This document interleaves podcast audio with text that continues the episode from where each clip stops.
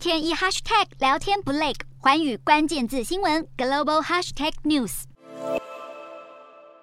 南韩数万名货车司机从七号起就在各大港口和货柜集散场发动大罢工，希望能调高运费，以及要求政府别在能源价格飙涨之际贸然废除对司机的基本薪资保障规定。过去这几个月，受到能源价格高涨和通膨升温影响，南韩四十二万名货车司机中，多数人收入都大缩水，因此仰赖基本薪资提供保障。但货车司机发动罢工，已经导致南韩釜山港、平泽港以及京畿道一王货柜场货物运输速度减缓或者完全停摆。当中，釜山港是全球第七大港口，去年处理大约两千三百个货柜。南韩现代汽车在蔚山的工厂因此产量减半。起亚汽车和钢铁大厂浦项钢铁也受到冲击，司机并且扬言要围堵半导体原料和石化业产品。这是南韩总统尹锡悦上任后面临的首场大规模罢工。尹锡悦表示，希望劳资双方透过对话解决问题，政府不打算介入。专家认为，罢工事件恐怕不容易落幕，因为保守党新总统尹锡悦更重视经济成长而非社会福利，政府和工会有可能要花好几个月才能解决问题。不止南韩受到物价大涨以及薪资倒退影响，德国码头。工会也要罢工，而英国最大的铁路工会也宣布，因为通膨让铁路员工的收入变少，加上薪资争议又无法解决，六月底将发动三十年来最大规模的罢工行动。